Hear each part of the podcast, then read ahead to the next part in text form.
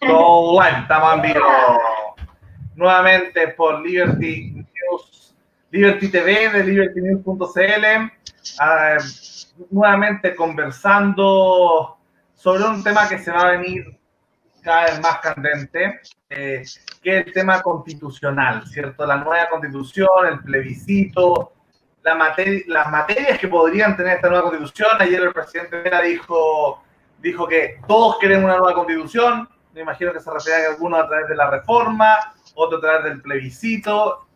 Pero a prueba de rechazo, todos estaríamos de acuerdo con una nueva constitución o algunos cambios de la constitución. Así que vamos a debatir justamente hoy día, conversar más que debatir eh, sobre si este plebiscito es parte de una crisis o al revés es una oportunidad, ¿cierto? Eh, sobre si este plebiscito es parte, así que justamente, bueno, estamos hoy día con, con grandes invitados. Eh, nos acompaña por primer el programa Franco Neri, quien es asesor legislativo del diputado Turraga, em, diputado de Bópoli, ¿cierto? Y eh, Franco justamente fue elegido como consejero regional de Bópoli por la metropolitana, ¿no? Sí, eh, y bueno, Muchas gracias, muchachos.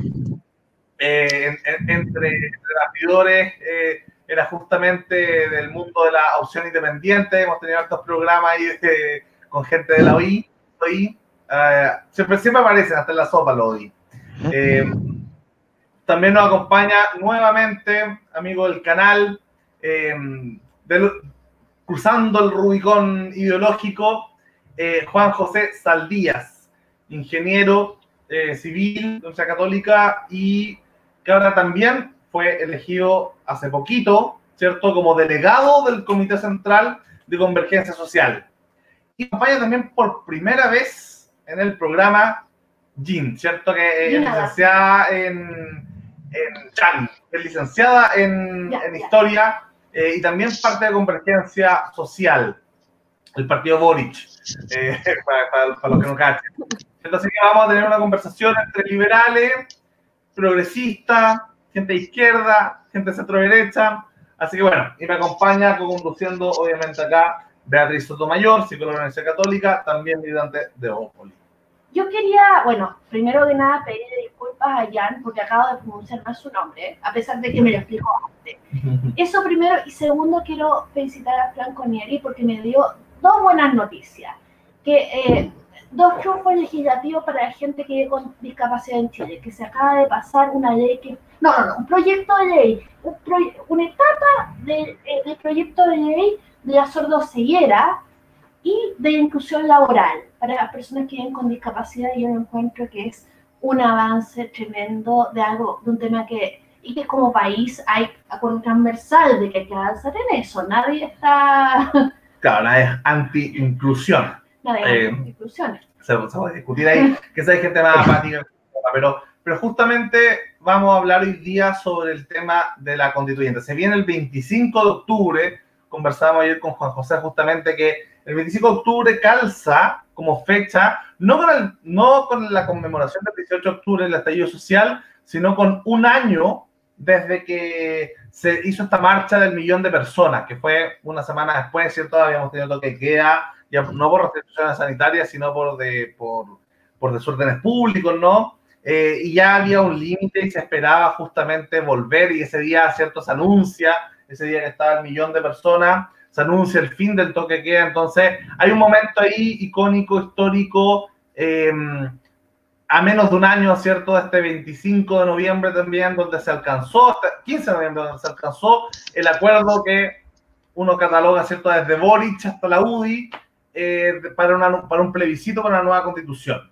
¿Cierto? Así que bueno, vamos a, vamos a comenzar. Me gustaría eh, partir dando la palabra, Franco, sobre, sobre tu, tu visión. Tú, tengo entendido que igual manejáis bien el tema de, la, de, de cómo asegurarle a la gente, al votante, quizás los más de derecha, más de centro derecha, que esto no es el acabose para ellos, porque está, hay un montón de reglas, es cierto, que se logró consensuar eh, entre, entre todo el mundo político, todos los demócratas, justamente para poder tener un plebiscito lo más participativo, una, una construcción de una nueva constituyente eh, lo más participativa y democrática posible. Cuéntanos un poco sobre tu perspectiva y cuáles son estas, ¿cierto? estas garantías de las cuales se parte esta conversación. Bueno, efectivamente, primero muchas agradecerle a los dos, a Lucas y a, la, Beatriz por haberme invitado hoy día. Eh, encuentro muy interesante poder tener estas conversaciones a, tan poco tiempo de, que sea el plebiscito. Yo tengo una impresión de que, de que con la tremenda, con el tremendo desafío que tenemos eh, de aquí en adelante en un par, en un mes ya casi, un par de meses, eh, la discusión todavía está bien poco constitucionalizada. Siento que hemos estado girando, bueno, a raíz del COVID, en, materias que nos, han, que nos han impedido constitucionalizar el debate. Y por constitucionalizar el debate quiero decir que, que no nos que, yo creo que no ha estado tan en la palestra pública cuáles son los, puntos que queremos modificar, eh, eliminar o, incorporar en la nueva constitución. Eh, respecto a la perspectiva, yo que, pienso que, se viene, yo mm, creo que, espero y, pienso que se va, que a venir una etapa bonita dentro de este país, una etapa de, muy deseable, muy, muy, muy democrática y, que, que, si bien ha sido cruzada por una serie de, miedos y de mitos, eh, yo creo que, cuando estemos ahí in situ con, la convención constituyente, ya sea mixta o, no, eh, vamos a vivir un, proceso que, sin duda va a estar eh, cruzado quizás por ciertas presiones, funa y violencia, pero si logramos saltarlo, si, logramos eh, pasar o tratar de, pasar por alto esas malas situaciones, vamos a estar inmersos en, una etapa histórica en la cual por primera vez vamos a, estar conversando entre todos los chilenos de qué es lo que queremos proyectar al país de acá al futuro. Entonces, para mí, para mí es un, eh, eh, yo creo que es un privilegio poder estar hoy participando en política eh, en este periodo. Y, desde ese sentido me gustaría que, también la gente pudiera, pudiera darse cuenta de ese privilegio, el, proceso, si, que, es más bien lo que, tú me preguntabas antes. Yo creo que el proceso es democráticamente un proceso súper cerrado, súper súper bien pensado en el sentido de que tenéis dos grandes dos grandes resguardos para que, la, para que la conversación exista. El primero, el quórum de dos tercios, que te va a obligar un poco a, que, lo, a que los distintos sectores se pongan de acuerdo, a que, a que no va a poder ser pasar la máquina uno por sobre el otro. Eh, y también el plebiscito de salida. El plebiscito de salida hace que eh, aquella minoría, entre comillas, que, tiene, que tenga un tercio, también está obligada a negociar, no porque quiera obtener algo, sino que porque eh, todos van a querer presentar algo medianamente consentido a los votantes, porque eh, me, sonaría muy raro que, estando ya dentro del proceso constitucional, al final salga un, papel, una majamama de ideas que no, que no le hagan sentido a nadie y se termine perdiendo en el plebiscito de salida. Yo creo que que la gran derrota del proceso constituyente, más allá de, cuál sea el texto definitivo que salga o no, sería que perdiera ese texto porque sea un texto insuficiente o un texto eh, notoriamente peor que la actual constitución. Juan José, ¿cuál es tu, visión también sobre esta, sobre, sobre esta oportunidad, esta crisis? Eh, para cada sector, también tú conocías todo a la mayoría de los sectores políticos eh, o hacer unas buenas interpretaciones de más o menos qué quiere cada sector político. Un poco contarnos, tanto no solo el tuyo, sino también desde, desde las distintas perspectivas ideológicas o posiciones ideológico-políticas, ¿cuál crees que son las, las oportunidades para cada uno de estos grupos? Tanto lo que dan por la como lo que dan por la yo creo que para ambos sectores políticos la oportunidad es em, volver a romper, porque yo creo que se hizo un poco en el 90 y duró unos, un par de lustros, eh, o por lo menos se intentó, entre el 86 y el quizás 90 y tanto se intentó algo, y antes se hizo mucho más entre el 20 y el 60, romper como la diferencia tan grande que hay entre una élite que piensa y un pueblo que, que, intenta que sus ideas también se escuchen. No hay que olvidar que este, esta nueva constitución no salió de Mayol, salió de un estallido social de abajo para arriba. O sea, por primera vez en mucho tiempo fue un estallido social literalmente, es decir, obviamente hubo algún nivel de organización, pero, pero ni siquiera se puede comparar con, con el, con el movimiento estudiantil, que era un movimiento de gente más bien como, entre comillas, de una élite de clase media, se podría decir. Esto no. Entonces, que la gente eh, en las asambleas territoriales, en la gente de, de, las poblaciones esté en esto, digamos, también, con todas las críticas que tienen al modelo, al, al, al, al, acuerdo y con que es insuficiente la convención, todo lo que, lo que uno quiera, hay una oportunidad de, de que vuelva a, reconciliarse lo popular y lo intelectual, que no haya una contradicción entre intelectual y popular, que una introducción, una, una, una, una supuesta um, contradicción muy nefasta.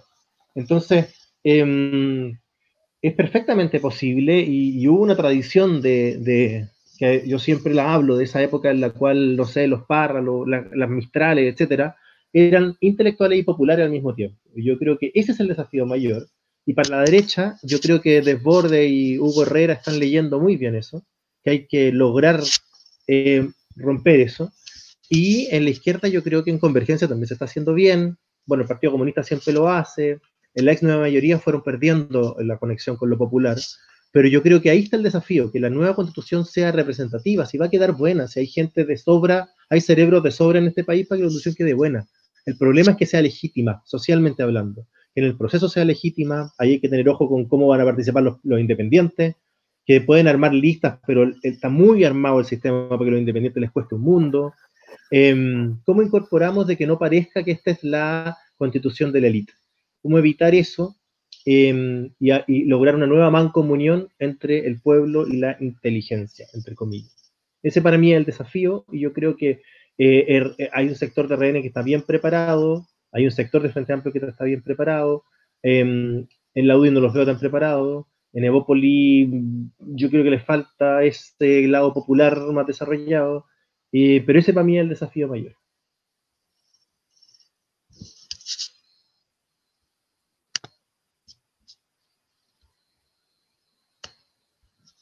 Jan, preguntar también eh, desde tu perspectiva, un poco conectando las dos preguntas anteriores, ¿cierto? ¿Cuál es tu visión de, de, este sector, de, sobre la oportunidad que se genera ahora, como decía Franco muy bien, eh, todavía con el tema del COVID, quizás el tema del 10% y todo ese tema no, no se ha vuelto a constitucionalizar Chile o el debate público como si lo estaba eh, como si estaba Chile en marzo, esperando, ¿cierto? Hasta a principios de marzo, esperando este 26 de abril, era el tema, ¿cierto? Hasta, hemos bromeado tantas veces que hasta en Tinder todos tenían así, eh, apruebo, ¿cierto? O, muchos se ponían rechazo, pero, pero era algo que, que, pasó a ser parte, ¿cierto?, de una identidad personal, individual, y era parte de, de la temática, estaba todo, los rayados eran eh, sobre, sobre esa temática, todo era culturalmente, estaba Chile muy culturalmente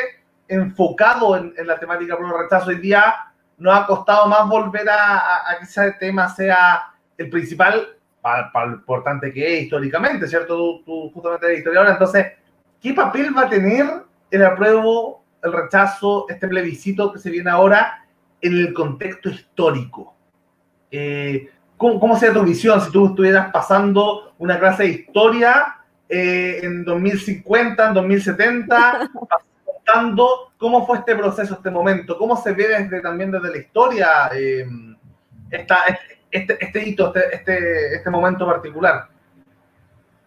O sea, ustedes lo han dicho y lo han recalcado hartas veces ya. Eh, hay un, una idea que es fundamental eh, para, esta, para este plebiscito, digamos, y para esta nueva constitución, y es que eh, va a ser un poder constituyente efectivo, de verdad, por primera vez en la historia con participación eh, y democrático. Entonces, obviamente es un hito fundamental que va a pasar a la historia. no sé si me veo en 2050 haciendo clases, la verdad, pero creo que lo fundamental de esto es que no es cambiar una firma, porque eso ya lo hizo Lago, ¿cachai? O sea, esto es, una constitución transformadora eh, y quizás es una constitución de transición para lo que queremos que sea un nuevo Chile, la construcción de un nuevo Chile también. Entonces, hay hartos factores entre medio. Eh, Franco rescataba los resguardos, digamos, del quórum y del plebiscito de salida, eh, que me parecen fundamentales eh, y que en vista de esos resguardos también, a mí me parece que es importante rescatar que esta constitución no va a ser una tremenda carta fundamental, sino que va a ser una constitución más bien de mínimos, porque hay que llegar a acuerdos entre todos los sectores. y eso es fundamental. O sea, vamos a la gran idea es que estemos todos representados. Juan José planteó un tema que es fundamental y es cómo van a estar los independientes también, la gente que viene del mundo social. Eh, me parece que para poder romper con este paradigma de que eh, la, clase política está en un nivel y la sociedad está en otro nivel, eh, que es lo que se ha dado, o sea, es con lo que nos están pegando fuertemente, ¿cierto?, desde octubre, tiene que ver en cómo hacemos partícipe a este mundo social que tiene ganas de estar ahí, de, poder expresar lo que, lo que piensan y lo que sienten y a quienes también la constitución les afecta día a día. Eh, y eso es, es, fundamental. Claramente, en estos meses, desde la mitad de marzo hasta ahora, el debate no ha estado puesto en el plebiscito ni en la nueva constitución, porque la gente está eh, batallando con el COVID, pero no solo con el COVID, con el trabajo, ¿cierto? Con la cesantía, con las suspensiones laborales. Entonces, digamos, hay todo un tema en que la gente está sobreviviendo y sentarse de repente a poder conversar estos temas no es... Eh, eh, no es, digamos, la prioridad. La prioridad es hacer las lucas para parar la olla al día siguiente. Y eso lo está viviendo un grueso importante de la gente del Chile de hoy creo que es un, deber que tenemos eh, todos el volver a retomar este debate. Me parecen que instancias como estas que están levantando ustedes son fundamentales también para la masificación de, eh, de, la conversación en, cuanto al plebiscito y a lo que queremos en la nueva constitución. Así que eh, les felicito por el espacio. Gracias. Jan, mira, fascinante que sea historiadora. Yo de, haber, de regresar a yo habría estudiado historia, pero no lo hice. El punto es que eh, pero, pero fascinante, yo amo la historia. El punto es que eh, estamos en tiempos muy buenos para hacer historia, porque si tú estás haciendo clase en 2050, vas a mirar a estos niños que mal criados que no han sabido lo que es una pandemia. Eh, yo en sus tiempos, chiquillos, se han vuelto en plástico para comprar eh, porotos, no sé. Y resulta que, y, van a haber un montón de antes y después que, que, las nuevas generaciones no se van a imaginar, porque acá, eh, digamos, no solo por la constitución, van a cambiar muchas cosas, eh, el estilo de trabajo, van a haber industrias que van a desaparecer, industrias que van a que van a aparecer, la, cuarta, la, la cuarta revolución industrial se va a acelerar, está también el tema de la cuarta ola feminista, que también va, a cambiar muchas cosas. Entonces, digamos, y entre medio de la constitución, son tiempos sin duda muy interesantes, muy interesantes. Y en tal caso, considerando, yo pienso así, que, una nueva constitución tiene que tener un rol estabilizador entre tanta, un, un, mínimo común de estas son las reglas, ahora todos a remar el bote, porque, va, porque son tiempos duros, digamos, para el niño son tiempos duros en el bote, digamos.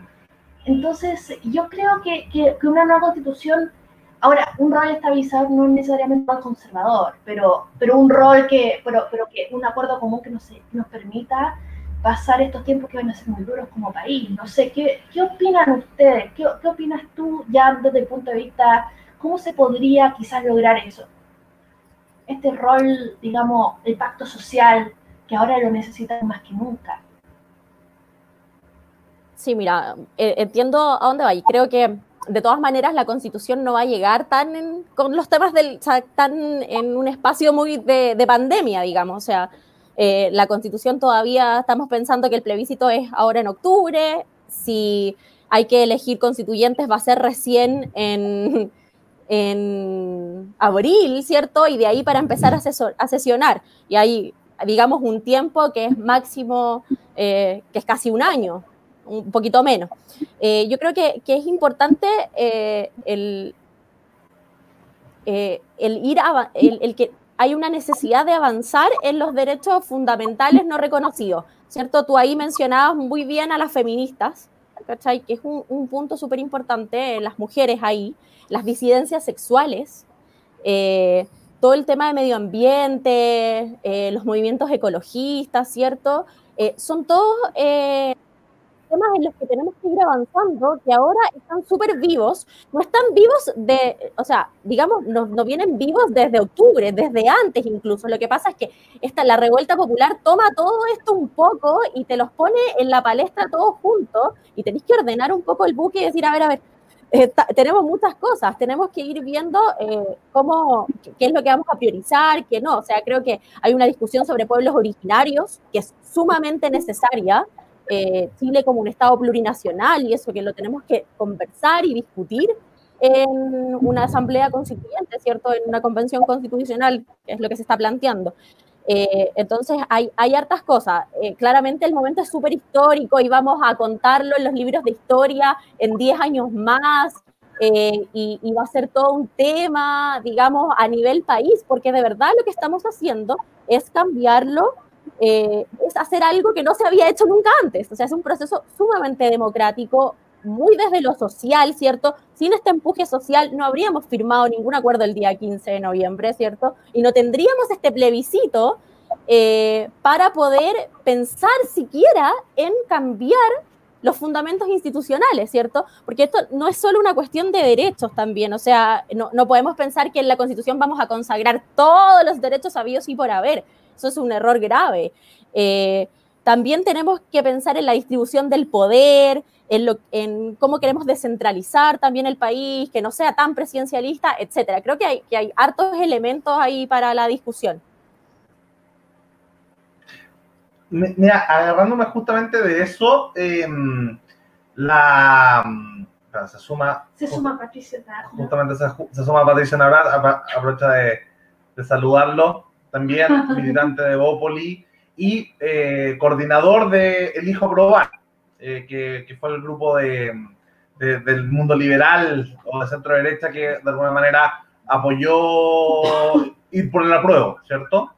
Bueno, quiero preguntarle a Franco eh, justamente em, sobre el tema de los contenidos, ¿cierto? Beatriz decía que vamos, vamos a partir en un mundo post pandemia, que esta es una cosa que le afectó a todo el planeta, eh, las crisis sociales, estallidos sociales tipo eh, como que pasaron en Chile y que en alguna otra parte del mundo también se dieron, acabaron con gobiernos capitalistas, socialistas, democráticos, autoritarios. Realmente vivimos en tiempos convulsos, sobre todo por las redes sociales, eh, que es probablemente lo que más hizo acelerar, fue un aceleracionismo en cuanto a, a, tensiones internas de, de, todos los regímenes, y todos los sistemas económicos y políticos tienen sus contradicciones. Entonces, me gustaría preguntarte sobre los grandes acuerdos como decía Jim recién, ¿cierto? Eh, Jan.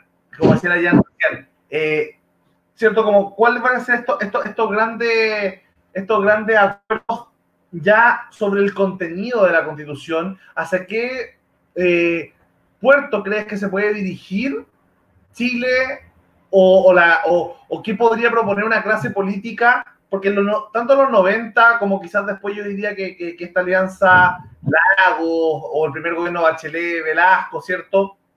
Eh, plantearon un modelo para Chile, un modelo de desarrollo para Chile que legítimamente algunos han cuestionado hoy día.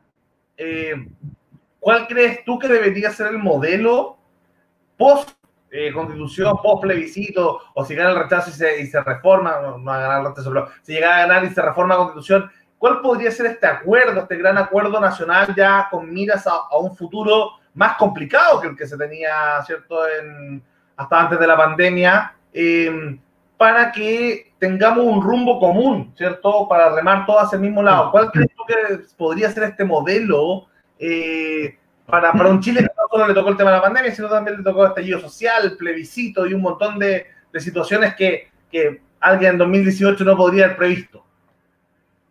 Entiendo. Eh, Respecto a los contenidos, yo creo que el, primer contenido que va a tener que estar sí o sí, y, si no, la constitución no sería una constitución, eh, va a ser esclarecer cuáles van a ser los límites y al poder del Estado que vamos a dar. O sea, si vamos a querer seguir con un régimen presidencialista, si vamos a mutar un semipresidencialismo, si vamos a mutar un parlamentarismo, yo creo que esa discusión es clave. Eh, hay que saber que parte también de la crisis actual se debe a la propia distribución de los poderes, a las propias responsabilidades que asumen cada uno de los, actores políticos por las consecuencias de su acto. Entonces yo espero de verdad que, esa discusión se dé bien seriamente en, en, la convención, sea mixta o, simple. Eh, pero ya más metido respecto al modelo que, que, yo espero que salga o que, o que creo que va a salir, yo creo que como buen, como bien liberal más clásico que, creo ser yo, espero que sea un, modelo que se, la, que se la juegue efectivamente por la política como medio de solución de, los problemas. ¿Y a qué me refiero con eso? Me refiero a que sea, ojalá, una constitución, como mencionó antes la Jan también, que sea bien mínima, en el sentido de que si bien se resguarden derechos, esos derechos se resguarden eh, no de, una forma tan estricta y tan rigurosa, en la cual se, se reste de la discusión política eh, los temas y se consagren a nivel constitucional eh, poniéndole una llave a esa discusión.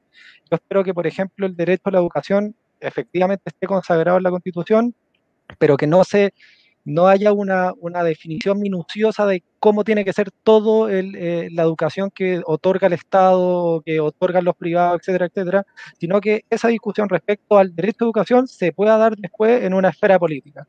Es decir, que después sea el mismo Congreso, sean los mismos políticos que evaluando la evolución social, evaluando los distintos eh, momentos políticos, sociales, eh, culturales que se van dando con el transcurso de los años puedan ir modificando y tomando las decisiones que correspondan para, para mejor prestar ese derecho y mejor asegurar ese derecho a la, ciudadanía.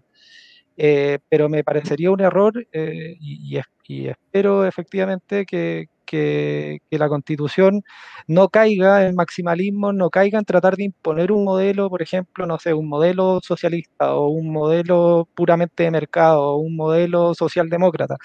Yo creo que, lo, que la gran apuesta que tenemos que hacer es que sea un modelo que se la juegue por las capacidades de la política de resolver los problemas del, día a día de las personas.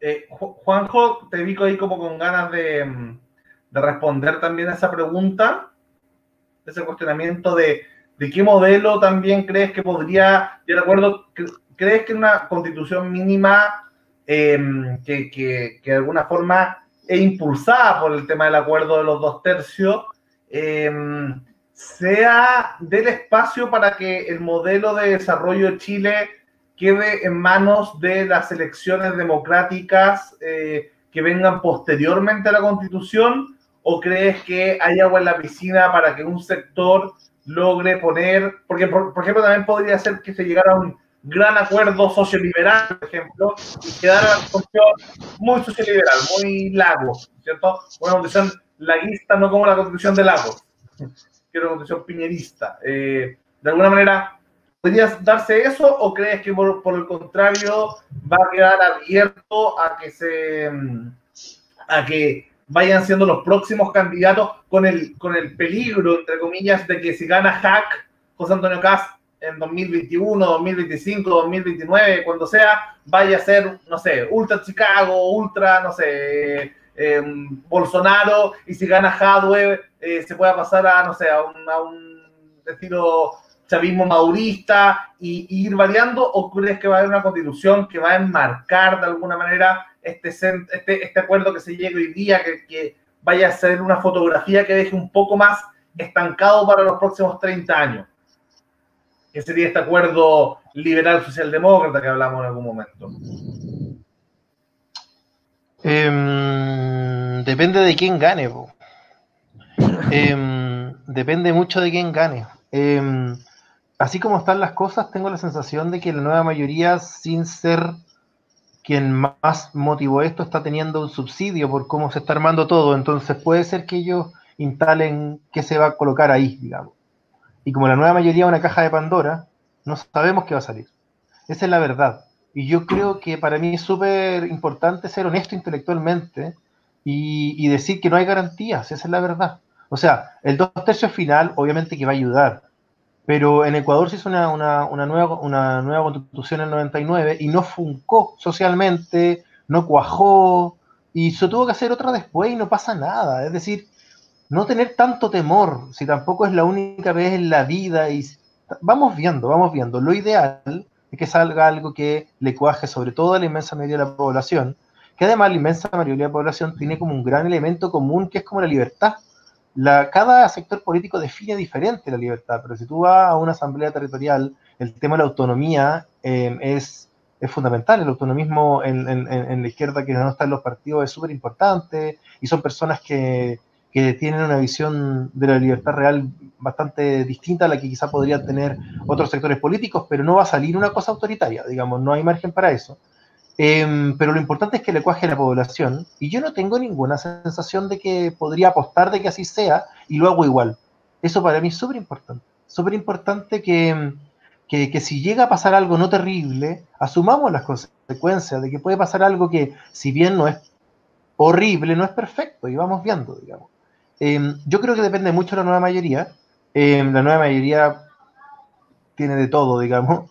Entonces, mm, nosotros como Frente Amplio vamos a intentar colocar nuestros temas también. Pero, mm, pero mi impresión es que, mm, es que el eje más complicado va a ser, por un lado, parlamentarismo versus, versus presidencialismo. Eh, por otro lado, la, la, profundidad de la democracia. Ahí va a haber una disputa importante. Eh, los sectores más, digamos, libertarios, democráticos, de izquierda, se podría decir, vamos a querer que esa democracia vaya hasta las últimas consecuencias, probablemente, que haya un montón de plebiscitos, una cosa, no sé, media, media Suiza o Ecuador, según el continente. Em, entonces vamos a querer empoderar mucho la democracia. Eh, los sectores de, de, centro van a decir que la democracia en realidad es votar cada cierto tiempo y tener bien los cuidados, y ahí va a haber una tensión importante y la va a zanjar la nueva mayoría al final, aunque no queramos. eh, y hay que influir en ellos, y nosotros tenemos que hacer presión por la izquierda y ustedes desde el liberalismo y veamos qué hacemos porque ellos son súper blandos. La nueva mayoría tienen del año que le pidan, entonces, entonces no, no, podría decir, depende mucho de ellos, de ellas, la, el sistema está armado para que ellos ganen. Eh, y, le, y el otro eje que yo creo que va a estar en disputa fuerte es si es que vamos a definir un estado de de derechos como lo tiene el español, por ejemplo, que tiene una constitución poética, de un Estado democrático, de derechos y de derechos, en el cual se entiende que un Estado de bienestar finalmente. Eh, y que la educación la provee el Estado, la salud también, y que los privados pueden hacerlo, pero no con subvención estatal, por ejemplo. Y que la religión, por ejemplo, no puede ser subsidiada por el Estado. Un ejemplo que es algo que puede pasar, pero puede no también. Es decir, yo no, no creo que haya garantía y, y yo voy a bregar para que haya un Estado más bien digamos, como el español, digamos, una, una, constitución como la española, pero con más democracia. Ese sería mi, mi, intento, pero no creo, no creo saber si es que yo voy a ganar, digamos. Y no pasa nada horrible si no gano. Oye, aprovechando que, que se nos sumó eh, pa, Patricio Navrata a la conversación, eh, gustaría, Pato, preguntarte sobre las estimaciones de lo que tú crees que va a ser el resultado. Ya, imaginamos que que, que se cumple lo que la, la mayoría de las encuestas dice. Y. mm, Oye, espérenme un poquito que estoy con problema de conexión. Ok. Ya. Internet nos, nos castiga a todos. Se, se arrancó justo para la pregunta. Eh, Cosa- cosas de cuarentena. Jan, me gustaría preguntarte sobre la, la misma pregunta que le hace al pato. Sobre qué crees tú que podrían ser. Eh, a ver, ya, Pato, Pato, ¿estás con buena conexión ahora? Sí, sorry, estaba. Algo pasó con. No tengo BTR por si acaso. vos no tenés excusa. No, me gustaría preguntarle, me gustaría preguntarle al pato y después, después a Jan la, mm, sobre qué, cómo creen que van a ser los resultados. Imaginemos que gana la prueba, ¿cierto? Eh, con, con, con, un porcentaje más o menos promedio de lo que dicen todas las encuestas. Eh, luego vendría ya en abril la elección, el, al mismo momento que las municipales, que esto es muy importante, porque antes los constituyentes iban a estar por separado. ahora va a haber una relación súper alta con los partidos políticos, que son en general los que tienen más, eh, más cancha durante las elecciones más tradicionales, y con los alcaldes. Yo creo que los alcaldes acá que han tenido un rol súper importante en el estallido social y la pandemia, eh, y sobre todo en muchos, los alcaldes han logrado tomar el poder de las presidenciales, ¿cierto? Eh, por nombrar algunos, Jadwe, eh, Sharp sonó en su momento, em, Claudio Castro, bueno, Sandón triunfó a través de la alcaldía, nadie, nadie, destaca mucho al senador Sandón, sino el alcalde Sandón, y bueno, ¿y para qué hablar de Joaquín Lavín, ¿cierto? Evelyn Matei, también sonado, entonces los alcaldes han, han tenido un rol súper preponderante en, en, en las presidenciales y van a tener, por ende, un rol súper preponderante en las próximas constituyentes, en la elección, porque se van a elegir a los alcaldes el mismo día que se van a elegir a los constituyentes, a los delegados constituyentes, a los convencionales. Entonces... si mal no recuerdo, Lucas, Lucas, si mal no recuerdo, los gobernadores, por primera vez, gobernadores también ese día.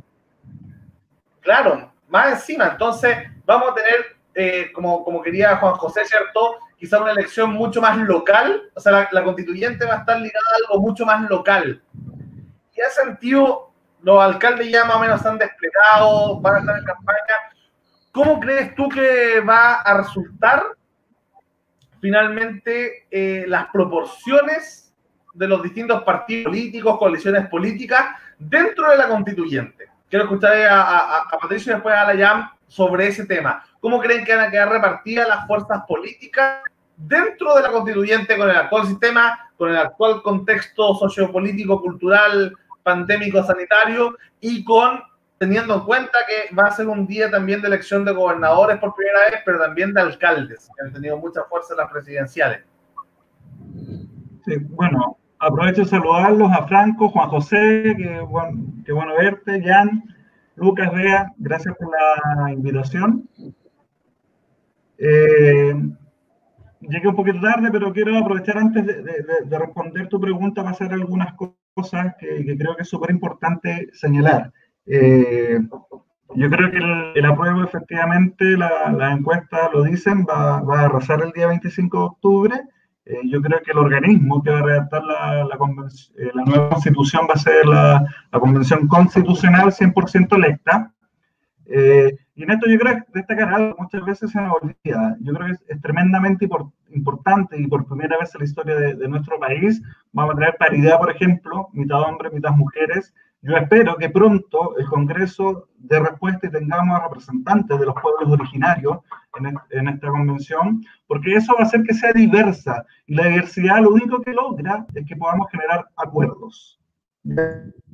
Como, como primer punto, que haya diversidad va a ser súper importante. No creo que pase algo tan drásticamente de que un sector le imponga el pie encima a otro y obtenga finalmente más de los dos tercios yo creo que no va a cambiar mucho el, mapa político, va a ser muy similar a, la representación que tenemos hoy día en el Congreso.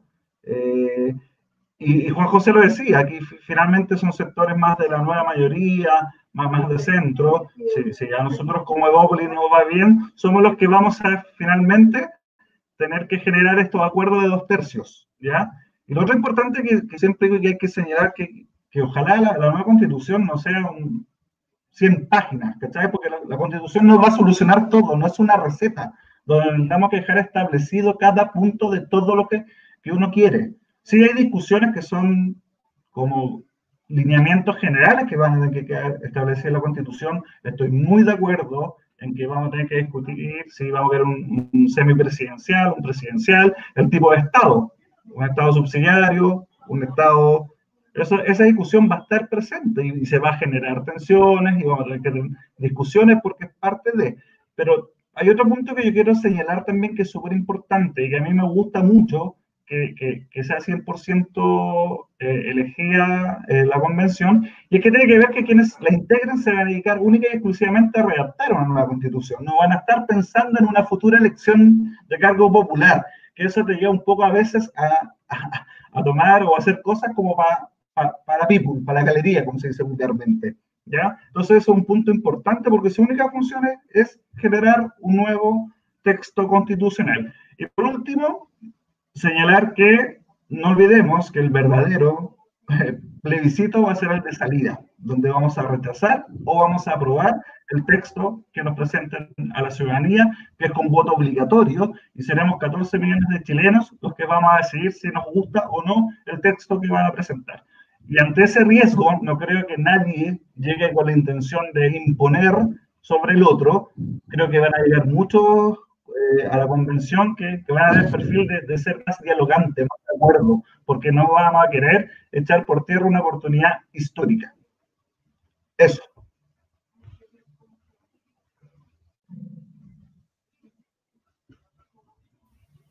Tu visión política la, fuerza política internas de esta elección con, con, este contexto, ¿cómo ves tú que podría resultar eh, la, repartición de fuerzas dentro de la, convención constituyente en caso que sea 100% electa y gane la prueba, ¿cierto? Creo que igual sí, eh, digamos, hay un, un, buen diálogo entre UPC y el FA ojalá podríamos tener el tercio y un poquito más. O sea, hay que aspirar a eso. Me parece que hay que ser bien positivo con ese tipo de cosas. Así que obviamente desde, desde este sector aspiramos al tercio y un poquito más eh, con hay un buen diálogo eh, político en la izquierda. Eh, claramente, y, no vamos a poner en duda que la prueba va a ganar y, y apostamos a que va a ganar la convención constitucional porque eh, la gracia es que podamos redactar eh, la nueva constitución, eh, gente que venga, que no esté en el Parlamento, que no sean parlamentarios, que no estén legislando ya, sino que otras caras, que es lo que también el, el, mundo social estuvo pidiendo, o sea, refrescar también ese otro, ese otro lado y hace sentido. Yo quería, aparte de eso, hacer en dos cosas. O sea, Patricio mencionaba muy bien la paridad efectiva, eh, y ahí abrazamos a nuestras grandes compañeras que dieron la pelea para que la paridad fuera efectiva eh, y pudiésemos tener una convención constitucional efectivamente paritaria eh, y no en la lista y no en, en, el escrito, pero en la realidad no, ¿cierto? De hecho, paritaria. es súper importante que, le, que pongan chala en el, en el acelerador en el Congreso con respecto a los pueblos originarios, porque necesitamos que estén representados, necesitamos no volver a tener episodios como los que estamos viendo en estos momentos en la Araucanía. Eh, necesitamos diálogo, de verdad. O sea, yo voy a la historia. ¿Qué hicieron los españoles con los mapuches? Los diálogos, ¿cierto? Tenían parlamentos y, conversaban y llegaban a acuerdos. Fuimos nosotros, independientes, los que arrasamos, digamos, con el sur de Chile y que eh, nos fuimos contra todo con esta pacificación de la Araucanía, y esto es del Chile independiente, no era de los españoles, no es parte de la colonia, entonces no le achaquemos a la colonia todos los males de los que somos responsables nosotros, eh, como chilenos. y eh, quisiera rescatar un par de cosas que mencionaron en puntos anteriores. Eh, a mí, me parece súper clave en que no podemos caer en maximalismos, como decían, ni en constituciones súper extensas y mega detalladas, porque son imposibles de llevar a la práctica. Eso no va a pasar, son imposibles de llevar a la práctica. Eh, muy bien, eh, Juan José mencionaba el, a Ecuador, ¿cierto? En, en, en, su, en su exposición, Ecuador tiene 21 constituciones desde 1830. y hay algo que es súper importante. Eh, para que una constitución de verdad eh, se consolide, la sociedad debe apropiarse de la constitución, que lo dijo Juanjo recién en su, en su exposición.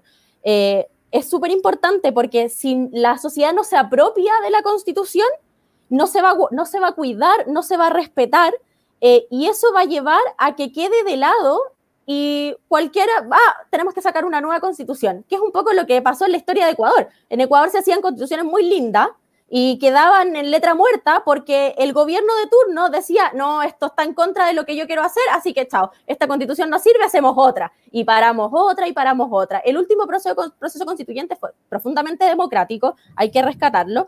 Y rescato palabras justamente de uno de los participantes de, esa, eh, de esas asambleas constituyentes que, que dicen que las constituciones deben ser cuidadas, respetadas y modificadas conforme avance el tiempo y la profundización de la democracia.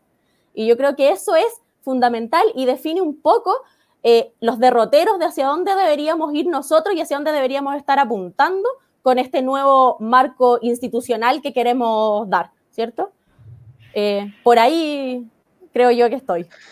Gracias, Jan. Yo, en algún momento nos va a tener que, que dejar un poquito antes.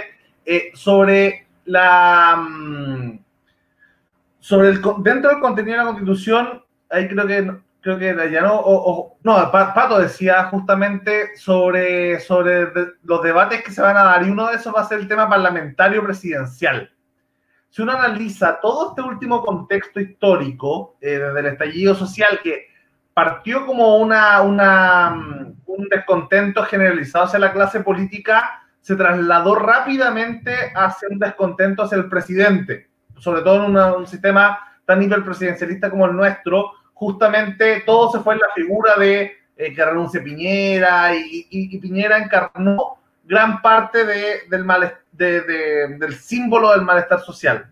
Em, y los parlamentarios, sobre todo la nueva mayoría, pero también el acuerdo del 15N, justamente le lograron quitar harto del poder al, presidente en varias de las de la formas de, de, acuerdo. O sea, yo creo que el tema del 15N nació desde el Parlamento, no sé si con tanta felicidad del presidente de la República, que tuvo que ceder ante cierta presión del Parlamento. No estamos viendo de alguna manera subterránea una especie de, de, rebelión parlamentaria contra el presidente, podría quedar en esta nueva constitución un sistema mucho más parlamentarista que, que es dieron los liberales durante toda la historia, siglo XIX, todo el federalismo, incluso desde la época de la independencia. Realmente los liberales han estado ligados, los liberales clásicos incluso, eh, han estado muy ligados a la expansión del parlamentarismo.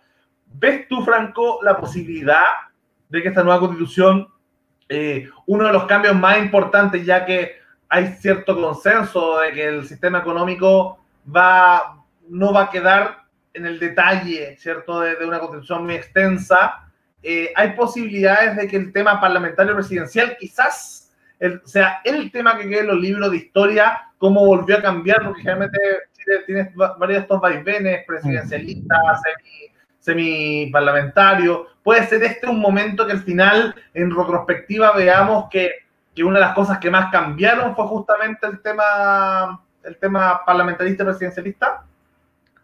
Eh, sí, yo creo que sí, pero ah, antes de, tocar el tema yo quería eh, hacerme cargo de, dos afirmaciones eh, tuyas con las que no estoy de acuerdo.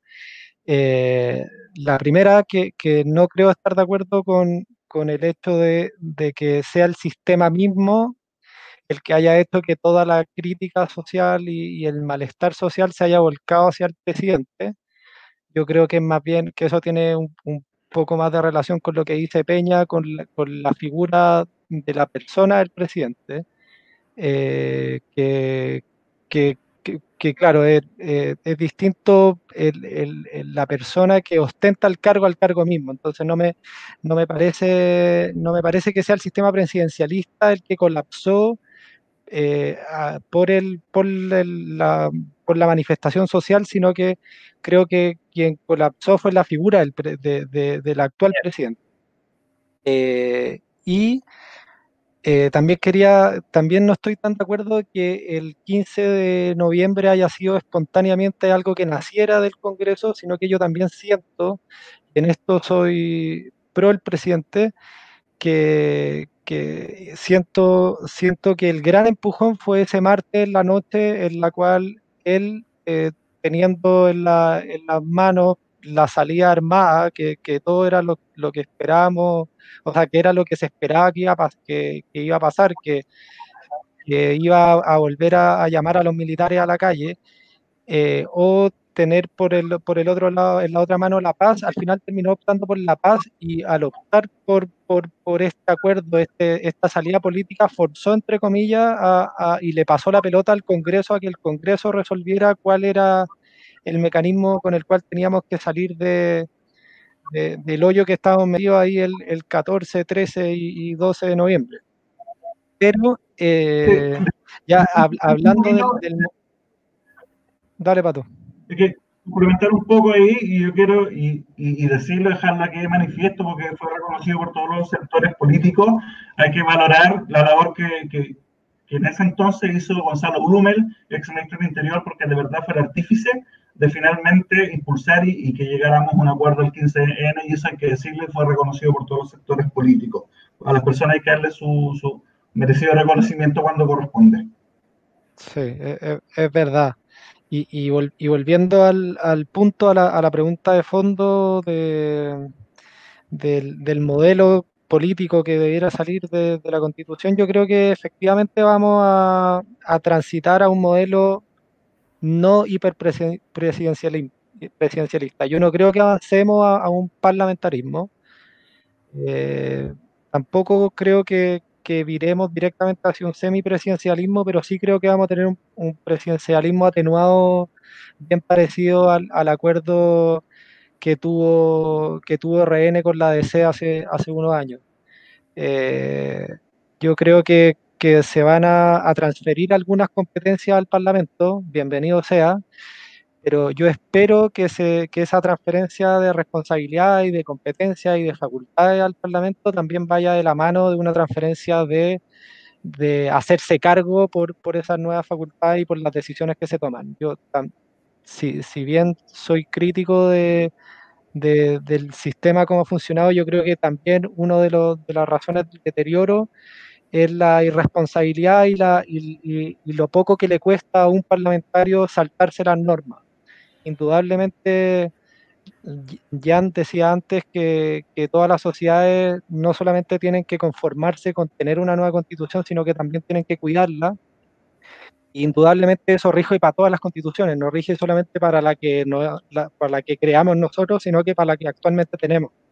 Y, al parecer a los parlamentarios se les ha olvidado un poco, un poco la importancia de, no saltarse la constitución y de cuidar la constitución vigente, porque eh, lo queramos yo o no, y nos guste o no la actual constitución, la constitución que tenemos es la única defensa que tienen las personas frente al Estado. O sea, el gran rol que tiene una constitución es decirle al Estado, oye, sabéis que este es tu límite, tú no puedes hacer más que esto, y si lo haces te voy a sancionar. Y es, el, es a fin de cuentas, es el garante de la libertad de la persona. Entonces, cuando se pasa a llevar, estás pasando directamente a llevar a, a, esa gente que, que ve que, el Estado de Derecho se cae y que al caerse eh, ellos tampoco saben cuáles van a ser las protecciones que van a tener frente a la, arbitrariedad de cada una de las instituciones o de las personas que ocupen puestos dentro de esas instituciones. Eh, eh, sí, para ir cerrando el programa, quería preguntarles 30 segundos a cada uno si es que van, bueno, primero pro rechazo, mixta o, constituyente, y dentro de la constitución si van por federalismo unitario, presidencialismo o parlamentarismo. Eh, partamos por la, por la ya.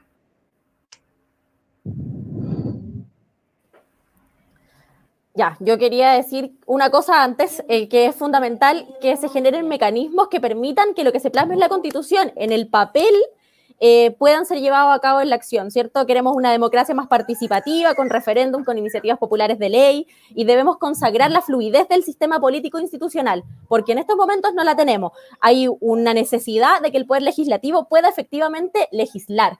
Eh, sin trabas, sin vetos, sin tribunal constitucional, eh, que es súper importante. yo sí, apruebo todo el rato, convención constitucional, 100% electa y ojalá con presencia de, de, movimientos sociales. Pato. Está en silencio. Está en mute, está en mute, Pato. Pato. Pato, estás en silencio. Sorry, sorry. No, ahora estoy bien, ¿ya? No, eh, sobre Jan, eh, si no es un tribunal constitucional va a ser la Corte Suprema, pero tiene que, ser, tiene que existir un organismo que, que resguarde finalmente la, constitución y existe en todo el mundo y donde no hay tribunales constitucionales son las Cortes Supremas. O sea, eso va a quedar reflejado sí o sí en la, próxima constitución. Apruebo convención constituyente y un presidencial, pero pero más distinto. No, no creo que estos días Chile prepara para un parlamentarismo o un semipresidencial aún. Si me preguntáis a mí qué quiero a futuro, eh, no, no, tendría problema con un semipresidencial. Eso. Franco. Apruebo de todas maneras. Eh, la convención me interesa que sea convención y no congreso. Si es convención mixta o simple, me, me, me es un poco indiferente. Y eh, pusiste demasiado extremas las posiciones sobre presidencialismo, federalismo unitario y, parlamentarismo. Yo, eh, si, si, hay que irse por alguna de esas, creo que presidencialismo atenuado. Juan José, un minuto de cierre. Tienes 30 segundos para decir todos los argumentos y puntos de desacuerdo que estás y qué pondría en la constitución. 30 segundos. Nada. Expláyese un va para ir cerrando. Eh, no voy a ser corto. Quiero decir que hay constituciones y constituciones. En teoría, la constitución nos salva del, del, despotismo del gobierno, pero las constituciones las hacen los que ganan y una constitución puede estar haciendo justo lo contrario de lo que debiese hacer, que es justamente la razón por la cual lo queremos cambiar. Entonces, si una constitución me dice tienes que matar, yo violo la constitución, no me importa nada. ¿sí? Quiero decir eso. Bueno, respecto a la pregunta, el yo apruebo, em, voy por convención constitucional. Entre parlamentarismo y, y presidencialismo prefiero parlamentarismo, las democracias que más me interesan y que más me gustan son más parlamentarias. Em, entre federalismo y, el, digamos, el sistema actual, em, creo que serviría más un federalismo. Em, lo importante es que se haga bien. creo que el tema del... Hay un libro que me gusta mucho que se llama El hombre unidimensional de Marcus, que yo creo que en Chile se está aplicando mucho. Es decir, somos unidimensionales en todo en profesiones, en centralismo regional, territorial, en elitismo, todo es una cosa. Entonces sería muy bueno si podemos migrar hacia un, hacia un federalismo que permita que no tengamos que vivir en Santiago gente que nos encantaría vivir en otros lados de, Chile. Así es que eso y me encantó el debate y qué bueno que hayamos diferentes formas de ver la prueba. Federalista, parlamentaria. Eh, hay que descentralizar eh, de manera efectiva, cómo se, eh, cómo se haga, eh, me es indiferente mientras se descentraliza. No puede ser, porque no solo Santiago es Chile, sino que Santiago Centro, Providencia, Las Condes es Chile. Entonces eso, eso tiene que cambiar, definitivamente. definitivamente. Entonces... ¿Y parlamentarismo o presidencialismo? Es que depende del presidente, depende, pero claramente parlamentarismo porque por último el presidente es solo uno y no jugamos mucho en el presidente y eh, convención no mixta, la constituyente. constituyente, sí. Sí, sí, sí. Ya pues chicos, muchas gracias por haber estado en el programa, muchas gracias a todas las personas que nos estuvieron comentando, estuvieron viendo en vivo, eh, alta participación. Gracias, Jan, por tu primera aparición acá en el Liberty News, más que invitada eh, para otra instancia. Lo mismo, Franco. Muchas gracias. Muchas gracias. Felicidades por, por, por tu elección como, como, consejero regional y a Juan José también por su elección como delegado. Eh, así que bueno, estar teniendo puentes. Pato, siempre amigo de la casa. Así que muchas gracias. Recuerden suscribirse al canal Liberty TV, en Facebook Liberty News y pueden visitar nuestras páginas y todo lo que escribe Beatriz, que es tremendo, es libertynews.cl. Muchas gracias.